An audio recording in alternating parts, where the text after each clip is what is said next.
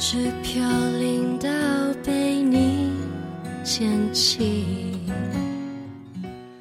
如今望着反映窗户 Hello，大家晚上好。小爱好久没有录节目了，好像永远都是这句开头，真是很抱歉了。嗯，今天呢，小爱要分享一篇文字。这篇文字呢，是小爱一个女神、一个榜样分享给小孩子。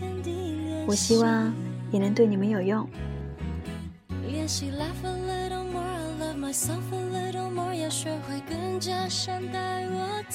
无论多少岁。对于姑娘来说，美都是第一生产力。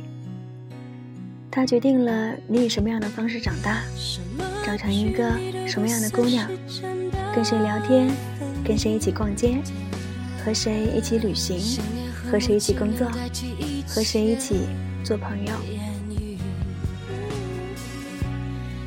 从小到大，长得好看的姑娘一路绿灯。这么看来，这个世界好像是有那么一点残酷的。但我们不得不否认，因为长得好看，小学时候就比较容易登上班干部，比较容易讨老师喜欢，人缘也自然会比较好，同学们也更喜欢和他一起玩耍，连同学家长都知道他的名字。长得好看，决定了姑娘从一开始就以一种相对容易的方式长大，对这个世界没有戾气，没有怨念，她不需要费力讨好别人，别人自然而然的愿意多给她一些时间，多给他一些机会。同样谈一个合作，人们愿意停下来多给美女三分钟。所以，他决定了你长成一个什么样的姑娘，甚至决定了你和谁在一起工作，并且时间和机会，这几乎都能决定整个人生了，好吗？比钱都重要太多了。但究竟长得多好看才能叫长得好看呢？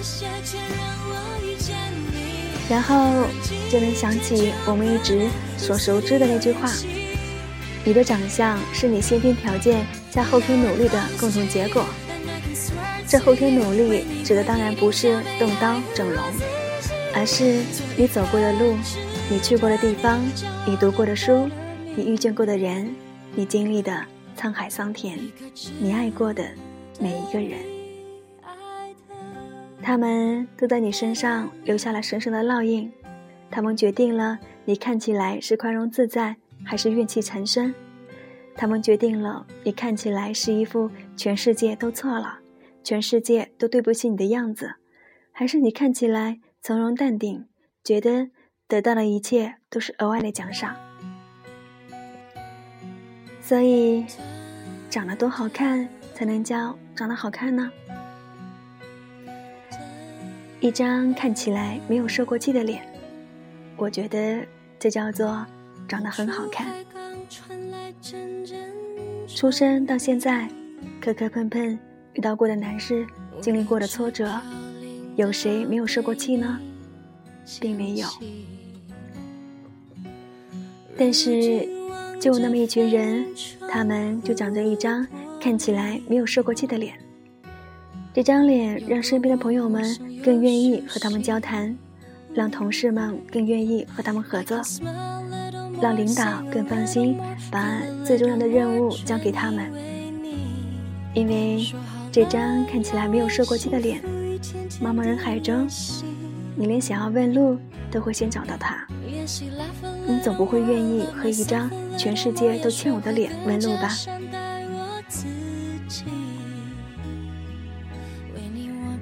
我后来见过我们小时候的一个校花，她长得依然貌美，和小时候一样，但是你总觉得有哪里改变了，好像没有小时候好看了。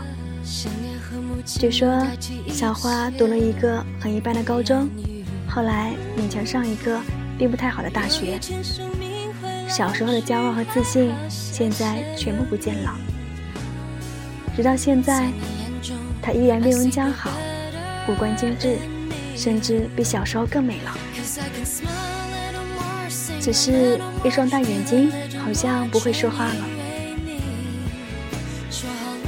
聚会中，他犹犹豫豫地打听着其他姑娘的消息，好像生怕自己不如别人，生怕自己没有过得很好。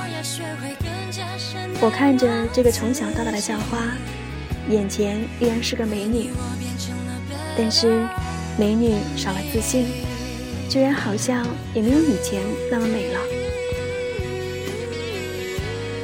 好像这些年些许的不顺利被放大写在了姑娘的脸上，我才发现，原来你看到的世界什么样，你觉得这个世界什么样，竟然真的会反射到你的脸上。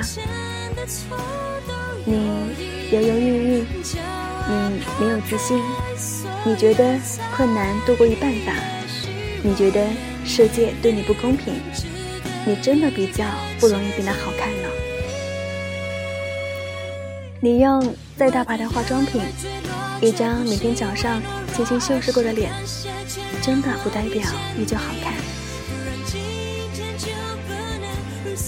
姑娘们确实比男人们更不容易，情场、职场，哪一个都是战场，不是句得失输赢就能说得清的，就能分出胜负的地方。姑娘们在乎输赢，在乎胜负，但是比起男人们，姑娘们更在乎姿态，在乎赢得好看，在乎输了也要有美的姿态。最后的最后，即使都输了，只要还美美的，好像一切又都赢回来了。我不是肤浅的想叫大家美美美，想叫大家迎合男人的世界。迎合男人的审美而要而要美美美，而是你觉得自己好看这件事儿，比你真的好看还重要。美是一种自我感觉的姿态，让你感觉良好，让你不计较是不是和闺蜜自拍的时候一定要站在那个最好的角度，让你不计较一定要穿裙子遮住略粗的大腿。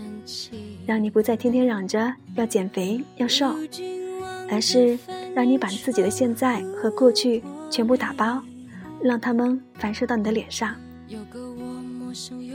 你是信心满满的，带着这样独一无二的自己，出现在人群中，对周围众人点头微笑。你是这样一个有着美妙的过去，也有迷人的现在。并且深信一定会有更美好未来的姑娘。谁又在乎你脸上多的那一个斑点？谁又在乎你可能再高两公分会更好呢？因为你觉得自己好看，你觉得自己配得上自己想要的一切，无论是事业还是爱情。我们到底有多美，没有那么重要，重要的是。我们要拥有一张未曾受过气的脸，无论是十八岁还是三十八岁，并且深信不疑，你值得更美好的一切。